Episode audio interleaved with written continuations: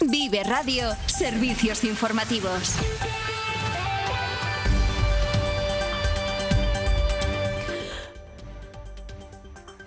Repasamos la actualidad de carácter local y provincial en eh, Vive Burgos.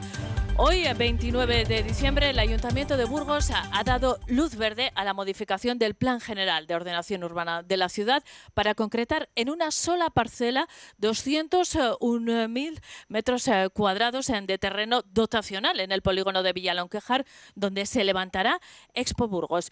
Juan Manuel eh, Manso es el concejal de infraestructuras en el Ayuntamiento de Burgos unir todo el espacio dotacional, cambiando las calificaciones de algunas parcelas industriales por contingencia y de esa manera generar un único espacio dotacional de 201.782,76 metros cuadrados, propiedad íntegra del excelentísimo Ayuntamiento de Burgos, que más adelante eh, llamaremos Expo Burgos.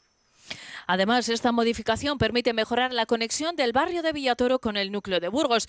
El Partido Socialista ha votado en contra porque creen que es una iniciativa desorbitada. Daniel Garavito, concejal del Grupo Municipal Socialista, insiste en que es un error no incluir en la misma parcela este recinto ferial que acogerá también conciertos y eventos.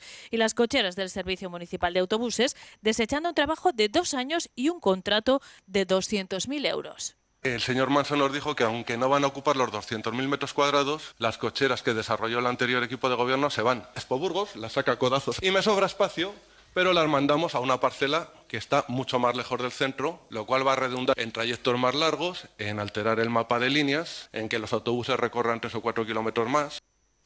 En el último pleno del año se ha aprobado además por unanimidad el convenio de colaboración entre la Diputación y el Ayuntamiento para la prestación del servicio contra incendios y salvamento de la provincia con la idea de crear un consorcio en el futuro.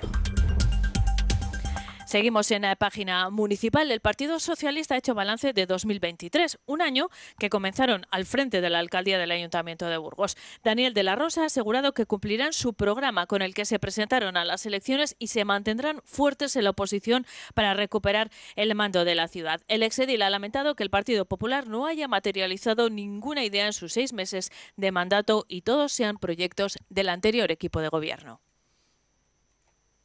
Todos y cada uno de los proyectos aprobados, obras licitadas o culminadas, han sido promovidas por el Gobierno socialista. Sirvan como ejemplo la culminación de las peatonalizaciones que ahora ya nadie discute en el barrio de Gamonal, la de Santa Clara también en la zona sur, o la del carril bici en la avenida Reyes Católicos, la adquisición de los cinco nuevos autobuses urbanos, la adjudicación de las obras de accesibilidad de otras 15 paradas de autobús,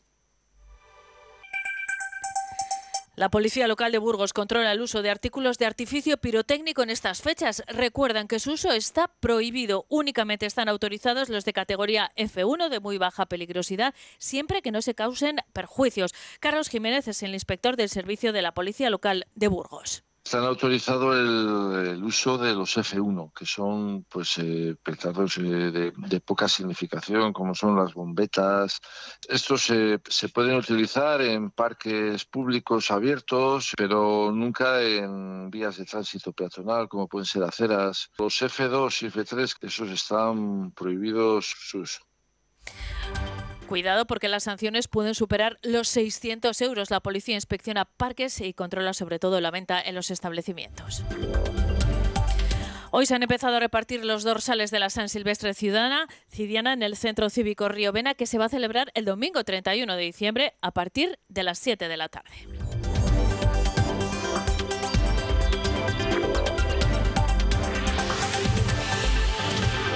Les recordamos además que la carrera infantil comenzará a las once y media de la mañana y se desarrollará en la calle Francisco de Vitoria. Con este apunte despedimos el último informativo de este 2024 a esta hora porque la información continúa en eh, Vive Radio.